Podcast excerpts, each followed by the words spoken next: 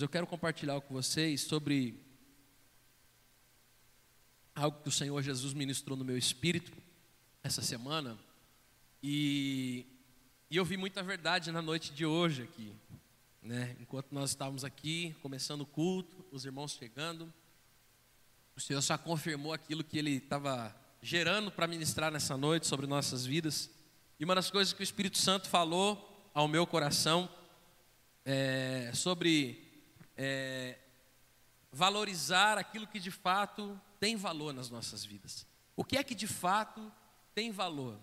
Eu acho que por muito tempo, é, e de certa forma, nós levamos a nossa vida muito a deixar a desejar de muitas circunstâncias da nossa vida, de muitas situações da nossa vida. Em muitos momentos, é, nós deixamos de lado.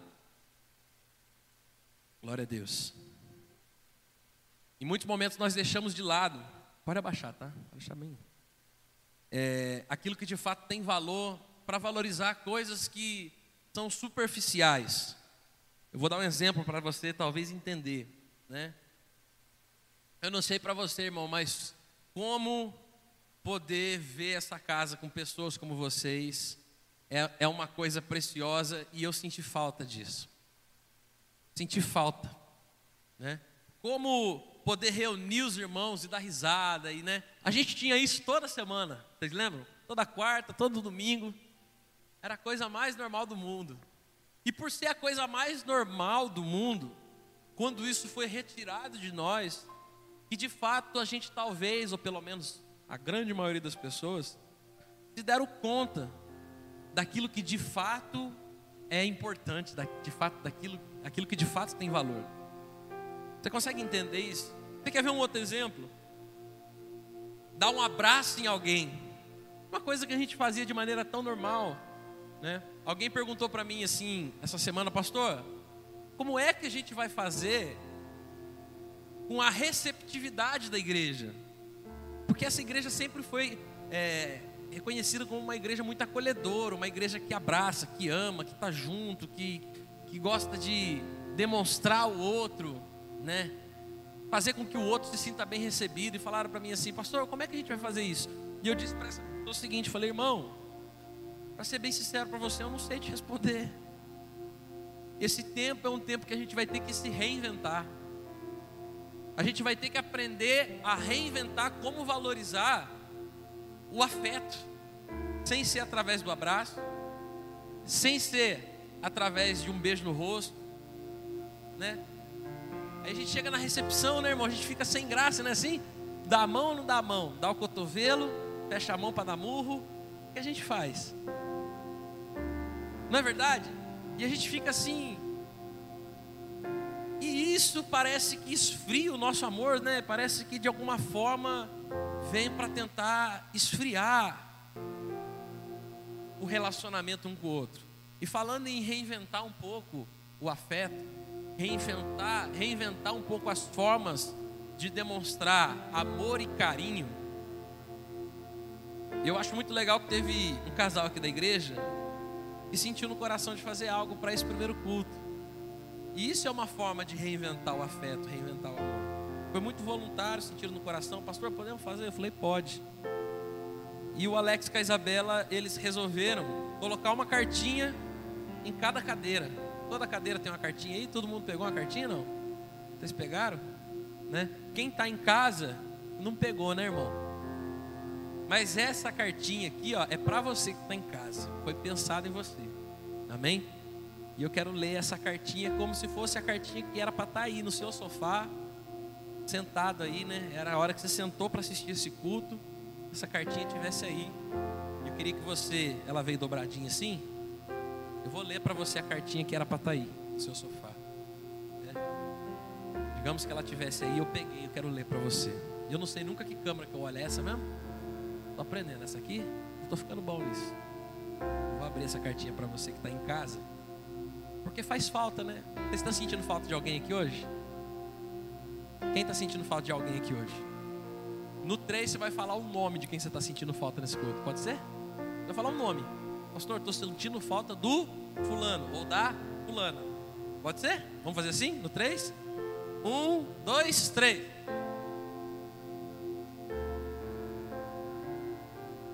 Quem que é essa pessoa aí? Vamos lá, de novo, hein? No 3. 1, 2, 3. Todo mundo está sentindo falta de alguém, sim ou não? Mas olha que coisa interessante, a gente não consegue entender o nome de ninguém, né? Mas se nós falarmos no nome de quem a gente está reunido, fica muito mais fácil. Nós temos reunido o nome de quem aqui?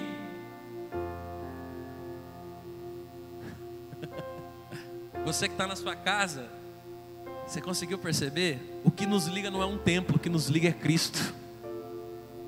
E louvado seja Deus por isso. Estamos sentindo muita falta de vocês. E a cartinha que foi escrita para você é essa: permita-se ficar mais sensível ao amor e ao cuidado de Deus pela sua vida. Sabe por quê?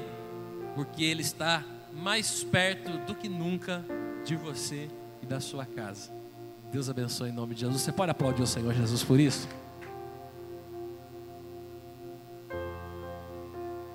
É tempo de reinventar.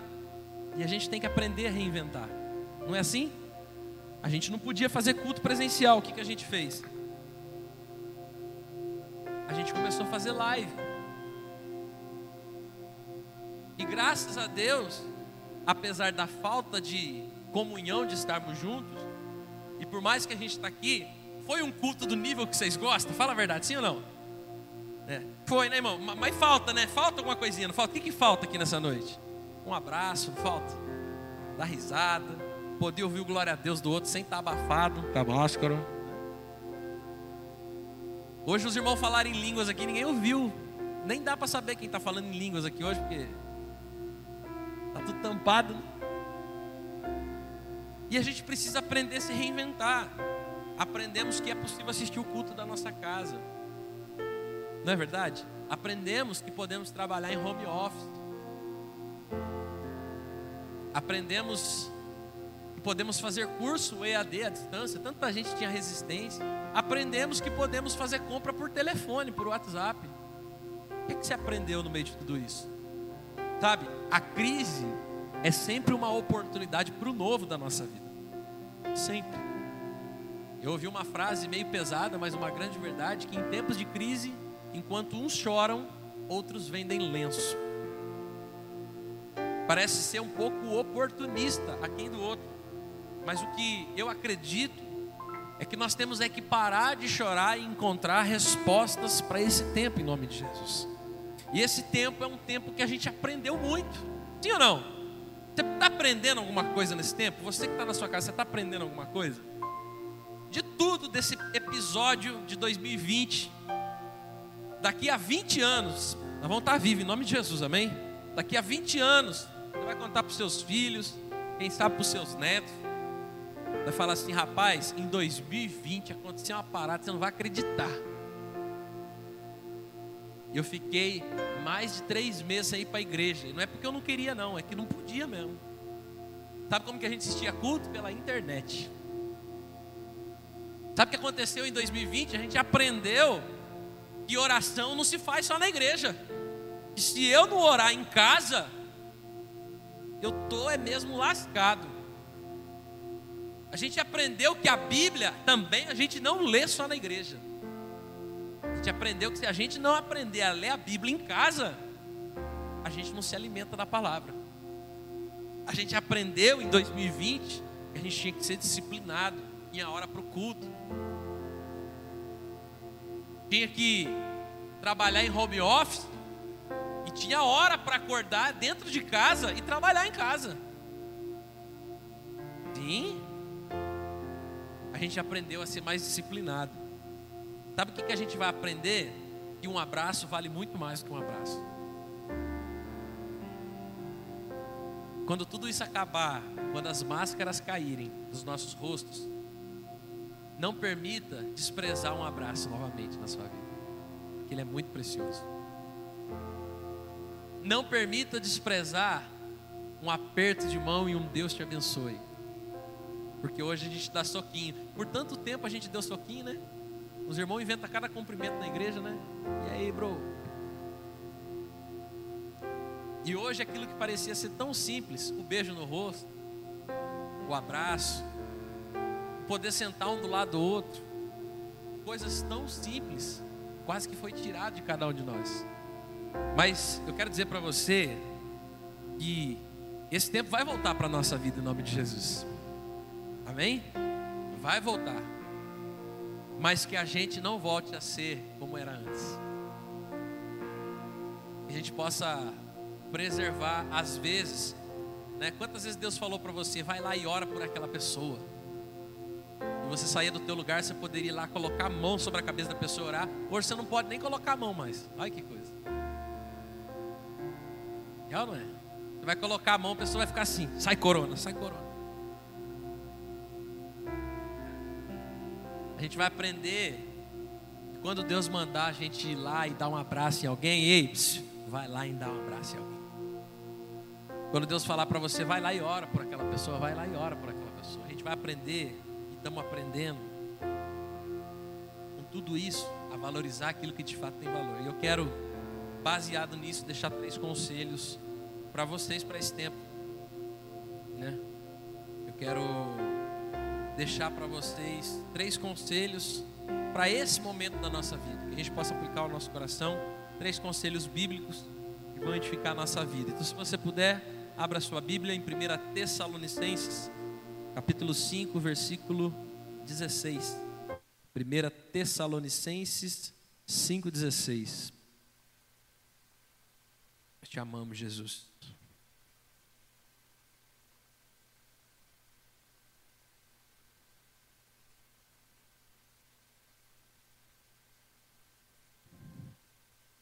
Amém? Você achou? Você que está em casa achou? Pega aí a sua Bíblia, abra comigo. 1 Tessalonicenses 5,16. Olha o que, o texto, a palavra de Deus, vai dizer para mim e para você. Conseguiu aí? Olha lá. Regozijai-vos. Quando? Em outras versões, uma versão mais contemporânea, mais atualizada, se tiver aí uma versão mais atualizada, ela diz assim: alegrai-vos quando? Sempre. Primeiro conselho que eu quero deixar para você que está aqui nessa noite, sabe qual é? Seja uma pessoa alegre. Às vezes nós lamentamos tanto o momento que a gente está vivendo. Aí, estejam sempre alegres. Obrigado, David. Às vezes nós lamentamos tanto, né? E por lamentar, lamentar, lamentar, nós perdemos a oportunidade, sabe do quê? De sermos alegres. Nós ligamos a televisão na Globo, misericórdia, né, irmão? Você não está assistindo mais Globo, não, em nome de Jesus, né? Ninguém mais, né? Graças a Deus, né? Só se passasse Chaves, mas nem Chaves passava na Globo, né? Deixa pra lá.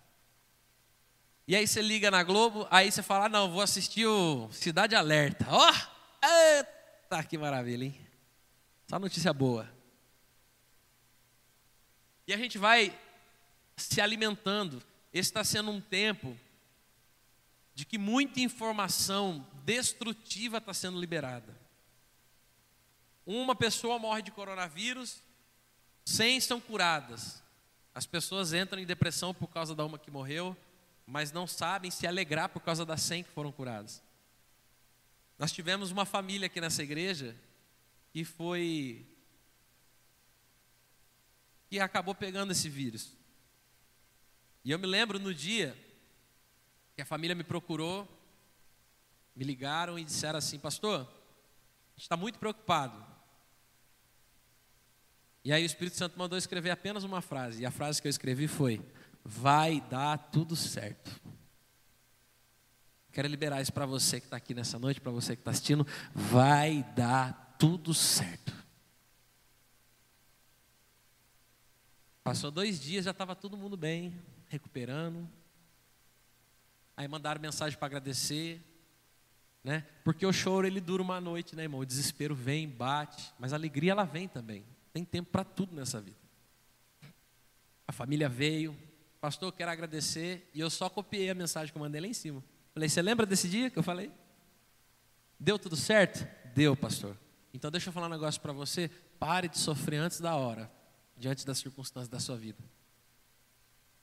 E a palavra corona é só uma analogia para o teu problema. Talvez o teu problema não é corona, você está tá preocupando com corona. Talvez o nome do teu problema é boleto. É ou não é? Sim ou não? Talvez o nome do teu problema é desemprego. Ó, quer ver o nome de um problema que assombra muito mais do que corona a vida de muita gente? Cheque especial. Aluguel atrasado. Geladeira vazia. Falta de comida na dispensa. E diante de todos esses nomes, eu quero liberar oh, uma palavra que eu liberei no começo dessa pandemia. Diante de todos os nomes que tentam governar a sua vida, lembre-se que existe um nome que está acima de todo nome, e o nome dele é Jesus. O nome de Jesus está acima de todos os nomes. Diversos nomes vão tentar governar o teu coração. Hoje, talvez o teu coração é governado pelo corona, você está desesperado. Ai, com medo. Aí amanhã, amanhã o corona acaba. Aí vem outro nome. Depois de amanhã vem outro nome. Sabe quando você vai se libertar desses nomes? Nunca. Só o dia que você colocar um nome que está acima de todos os nomes para governar o teu coração. A hora que Jesus assume o governo do teu coração, nenhum nome te abala mais. Você entende isso? Então, pastor, qual o primeiro conselho? O primeiro conselho é seja uma pessoa alegre. Sabe por quê? Para um mundo de pessoas completamente deprimidas, o melhor remédio que você pode oferecer, sabe o que, é? Um sorriso. Pastor, mas não adianta sorrir porque ninguém vê. O povo não vê que eu estou sorrindo, pastor. A Amanda está sorrindo, não dá para ver, né? Só o zainho dela fecha, fica mais japonesinha, né? A gente imagina que ela está sorrindo, às vezes ela está assim, ó. E a gente acha que está sorrindo, né?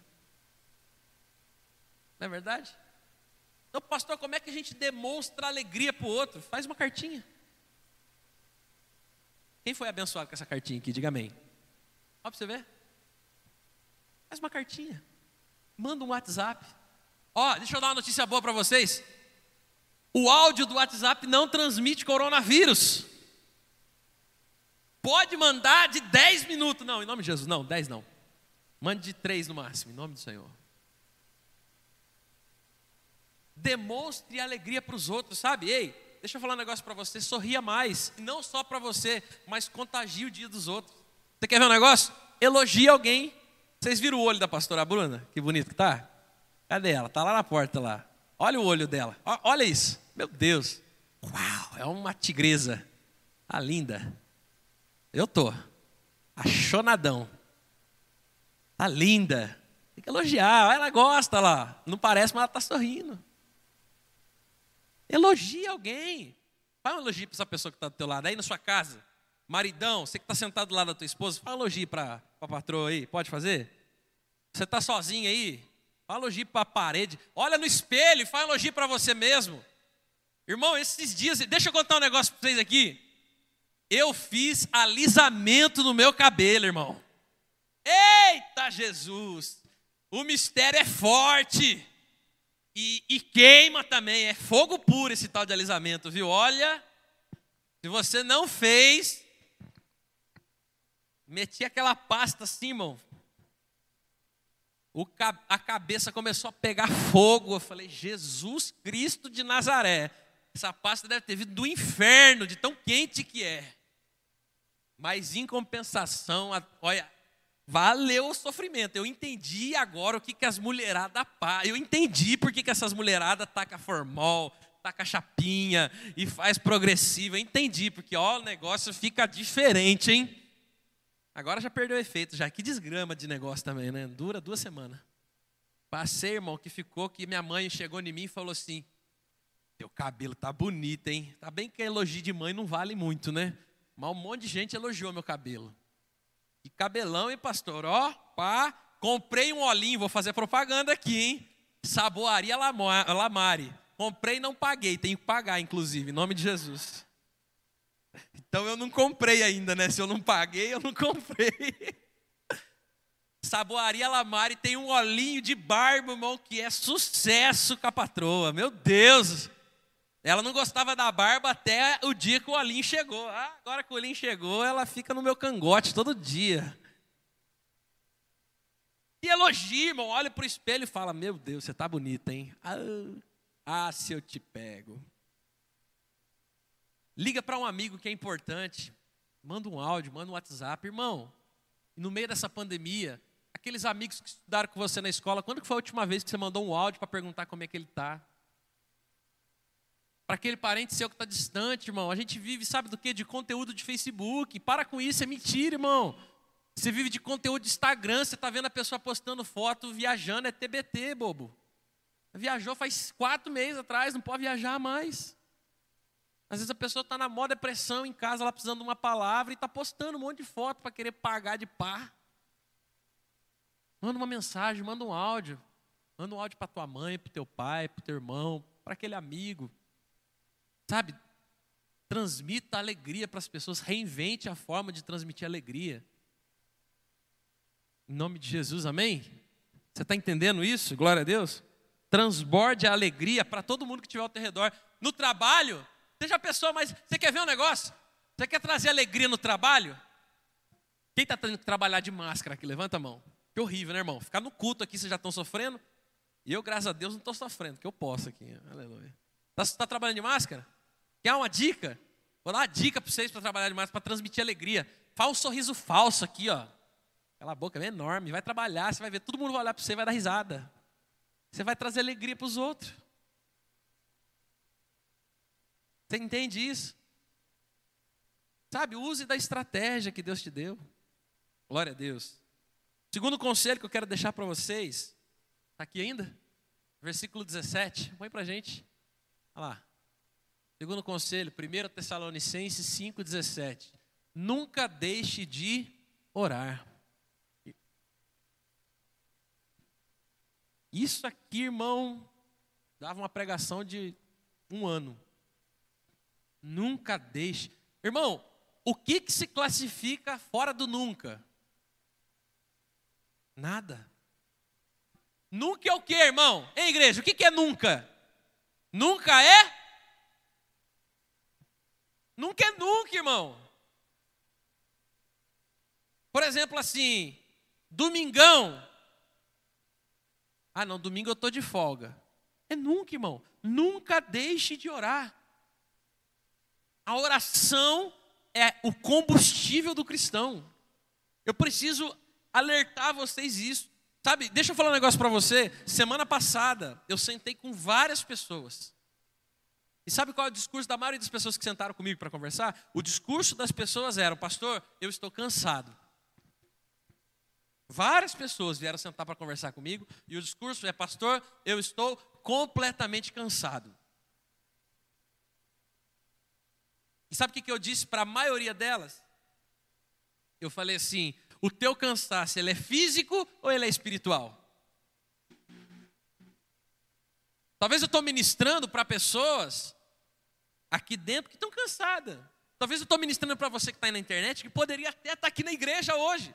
Mas sabe-se lá por que não veio? Porque não porque não quer, porque tem medo, mas porque talvez está cansado. E a questão é, esse teu cansaço, ele é um cansaço físico ou é um cansaço espiritual? E é fácil de descobrir. Porque o cansaço físico é o seguinte, irmão. Cansaço físico, você vai dormir hoje 9, 10 horas da noite, e amanhã, a hora que você acordar, você vai estar renovado. Porque o cansaço físico, ele se resolve através do descanso físico.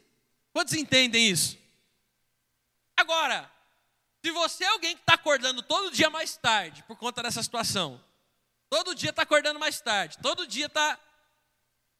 E ainda assim está sentindo no seu organismo um cansaço. Considere se o seu cansaço de fato ele é físico, porque talvez o seu cansaço ele pode ser espiritual. Talvez o seu cansaço não é a falta. Né? Às vezes eu ouço. Quem quer viajar aqui em nome de Jesus? Diga amém. Vocês gostam, né, irmão? Metade, né? Então eu vou profetizar só para metade. E para você aí da casa que levantou a mão. Eu vou perguntar pela segunda vez para te dar. Quem quer viajar quando tudo isso acabar, diga amém. Eu já vou dar a dica para você. Se você tem dinheirinho guardado, já compra a passagem. Que a hora é agora, tá barato. Passagem está tudo lá embaixo. Pousada está tudo lá embaixo, preço, aproveita. Já faz uma reservinha para o ano que vem já. É isso aí. Aí, olha lá. Quem que foi isso? Foi a pastora que gritou? Eita, meu Deus. Eu prego essas coisas, depois me complique. Agora é tudo registrado, né? Não dá nem para falar que eu não preguei. Pastor, eu quero viajar, contra isso, porque eu estou cansado. Eu conheço gente que vai viajar, irmão, e continua cansado, e volta da viagem cansado. Esse fardo que você está carregando não se resolve com uma água de coco, uma praia, irmão. Esse fardo que você está carregando não se resolve subindo nas montanhas, em Campo de Jordão e tomando um chocolate quente. É maravilhoso, mas se o seu cansaço ele é de ordem espiritual, não resolve. Pior, gera frustração.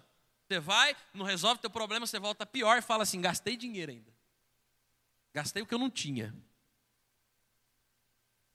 Pastor, como é que se resolve um cansaço espiritual? É simples, Jesus falou: Vinde a mim todos vós que estáis, e sobre, e eu vos, tomai sobre vós o meu jugo que é, e o meu fardo que é, suave, e encontrareis descanso para a sua alma. Você quer descanso para a tua alma, irmão? Amém? Você quer descanso para a tua alma, igreja? Amém? Então, se você quer descanso para a tua alma, não é uma boa pousada, não é praia, não é mudar de casa, não é comprar um carro novo, não são coisas materiais. O descanso que você precisa para o teu espírito, para a tua alma, está em Cristo Jesus. E o que, que eu tenho que fazer, pastor? Vinde a mim, disse Jesus. Todos vós que estáis cansados e sobrecarregados, vinde a mim.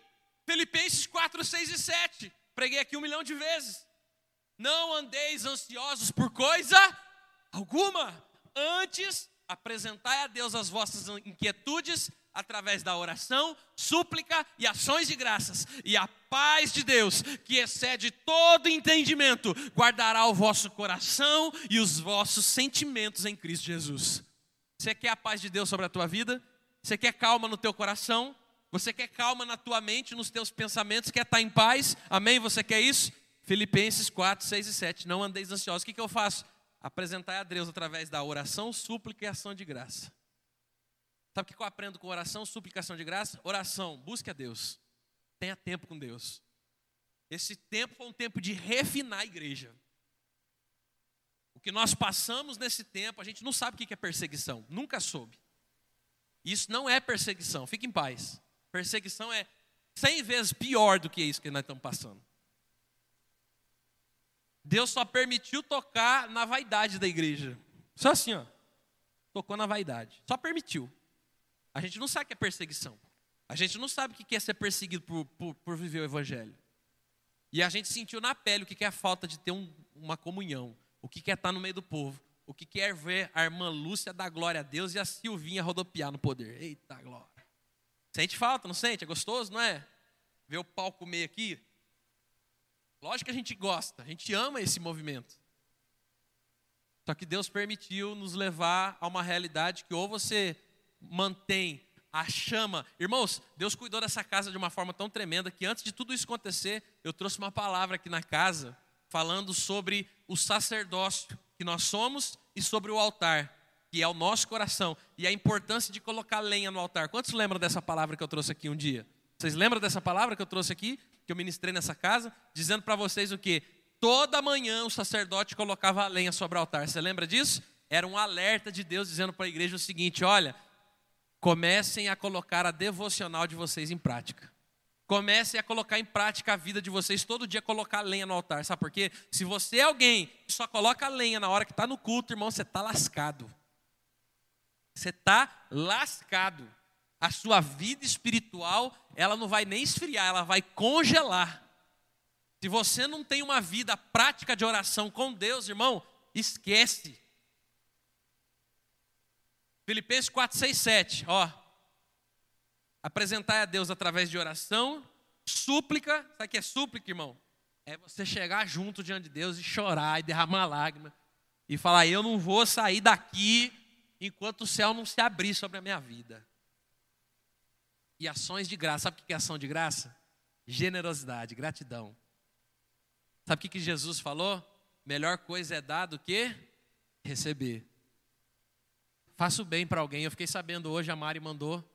Tem uma família aqui em Santa Branca que mora numa casa de taipa, o chão é de terra e não tem nem cobertor. Eu acho que deve ser a mesma família que o Soterinho comentou comigo, não sei se é a mesma ou não. Que oportunidade da gente ser igreja fora da igreja. Que oportunidade de você pegar aquele cobertor lá que você não está usando, mas você é apegado com ele.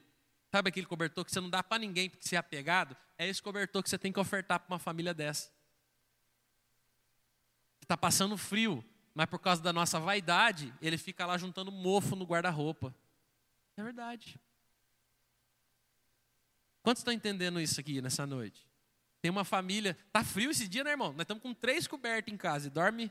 Vida de casado é uma benção, né? Dorme agarradinho, irmão. É bom, Sotero? Eita, coisa boa, né? Maravilha, irmão. Dorme agarradinho. Debaixo de três cobertas. Agora imagina uma família numa casa de taipa. Chão batido. Que não tem um cobertor, não tem um edredom. Que, que tem é muito pouco. Eu, se eu fosse você, irmão, eu saía hoje, separava lá na sua casa e já mandava mensagem para mim. Hoje, pastor, já está separado aqui o, o cobertor, estou ofertando. Inclusive, nós vamos mandar uma cesta básica. Não sei se é para essa família, se é a mesma família, não sei. Se for, nós manda para as duas, se não for. Mas a gente tem que se mover. Sabe por quê? Porque ter ações de graças edifica a nossa vida em Deus. Está entendendo? Quando nós abençoamos, ei, psiu, quando nós abençoamos o outro, quando nós liberamos algo sobre a vida do outro, quem de fato é abençoado não é o outro, irmão, somos nós. A gente está falando assim, Deus, eu quero ser usado por ti. Só que o ser usado por Deus é subir no altar e pegar o microfone. Você nunca vai ser usado por Deus. Porque às vezes Deus está querendo te usar para abençoar o teu vizinho.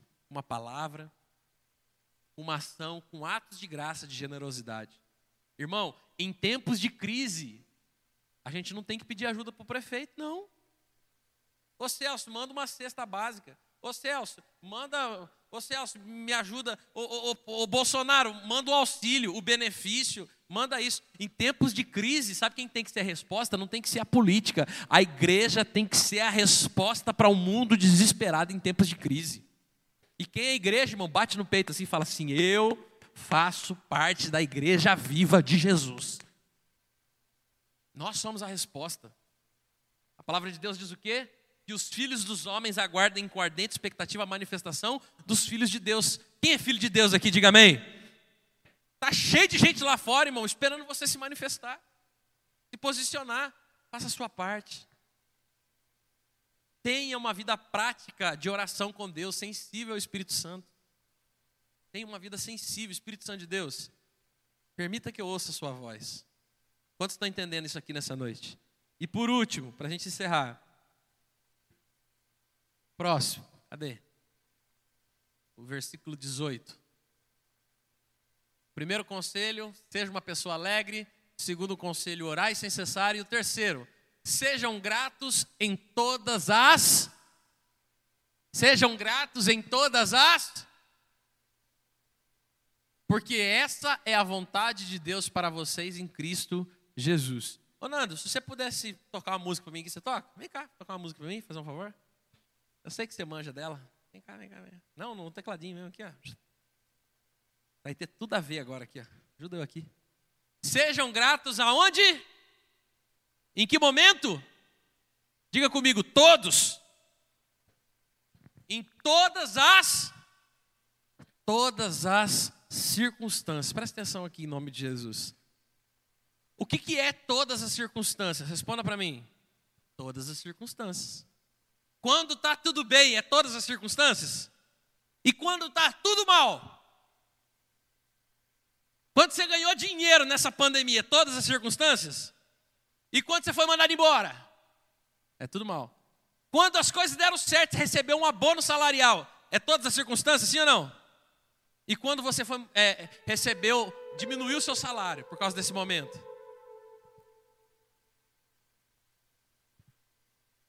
Sim ou não? O que é todas as circunstâncias, irmão? Diga assim comigo: todas as circunstâncias são todas as circunstâncias.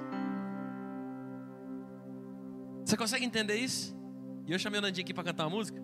Se Deus fizer, Ele é Deus. Se não fizer, se a porta abrir, mas se fechar, se a doença vier, se curado eu for, se tudo der certo, mas se não der, não adoro pelo que ele faz.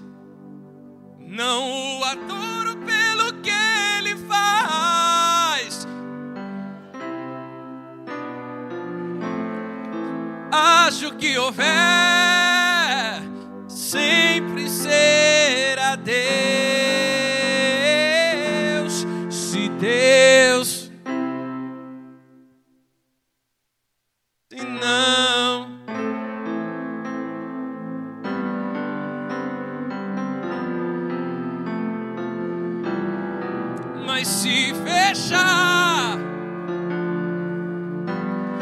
Doença vier, se curado eu for, se tudo der certo, mas se não der, você consegue entender isso? Ser grato em todas as circunstâncias agradecer independente de tudo. Sabe o que a palavra diz em Provérbios capítulo 15, versículo 13? Olha o que a Bíblia diz: O coração alegre formoseia o rosto, mas o coração angustiado, ele oprime o espírito. Uma pessoa que é grata, o dia dela é muito melhor, sabia? Deixa eu ensinar um negócio para você, para tua vida, para esse tempo. Aprenda a ser grata a Deus pelas circunstâncias. Tem gente que só sabe reclamar. Poxa, pastor, eu queria que todo mundo pudesse vir para o culto. Poxa, pastor, por que, que a gente tem que usar máscara? Poxa, poxa. Poxa, pastor, tá difícil. Poxa, pastor, tô passando apertado. Poxa, poxa, poxa. Ei, aprenda a ver as coisas boas da vida. A murmuração é um tipo de oração. E a gratidão também é um tipo de oração. Aprenda nesse tempo a dizer: Deus, muito obrigado. Aprenda nesse tempo a olhar para esse momento, sabe por quê? Porque talvez você pode ter perdido muita coisa. E talvez você está com os olhos nas coisas que você perdeu, e Deus está falando para você: para de olhar para aquilo que você perdeu e olhe para mim, porque quando você olhar para mim, você vai parar de olhar para o teu passado e você vai conseguir começar a enxergar o teu futuro. E quando você começa a enxergar o teu futuro em Cristo, irmão, não sai outra palavra da nossa boca senão muito obrigado. Não viva em função de como as circunstâncias estão querendo ditar para a tua vida, não. E é difícil colocar esse texto em prática. Em tudo dai graças. Sabe por quê? Quantos querem saber qual é a vontade de Deus para a sua vida? A vontade de Deus para a sua vida é: em tudo sejam gratos, porque essa é a vontade de Deus para vocês em Cristo Jesus. Deus quer que você seja uma pessoa grata. Pastor, mas o meu sonho foi por água abaixo. Aprenda a agradecer a Deus. Pastor, parece loucura, insanidade isso. Tem que agradecer até quando as coisas dão errado. Irmão, você tem duas opções: ou você reclama, ou você agradece. E eu escolho agradecer, porque eu aprendi que todas as coisas cooperam para o bem daqueles que amam a Deus. Se não está mais sobre o meu poder, se não está sobre mais o meu domínio, é permissão de Deus. Se Deus fizer, Ele é Deus. Se não fizer, se a porta abrir, mas se fechar, se a doença vier, se curado eu for, se tudo der certo, mas se não der, você pode declarar: Não o adoro por aquilo que ele faz? Não o adoro pelo que ele faz, eu o adoro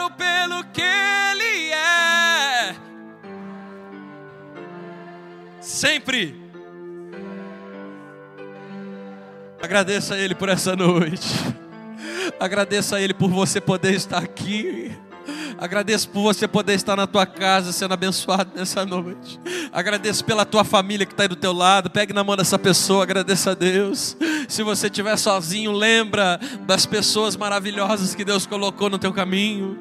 Se você talvez não tiver ninguém aí do seu lado para você pegar na mão, mas lembra das pessoas que Deus colocou para te abençoar, para dizer para você não desista, permaneça de pé, siga firme em frente, você vai vencer, você vai conseguir você é mais que vencedor, você pode todas as coisas daquele que te fortalece. Levanta essa cabeça, se coloca de pé. Se você é vencedor, você é uma vencedora.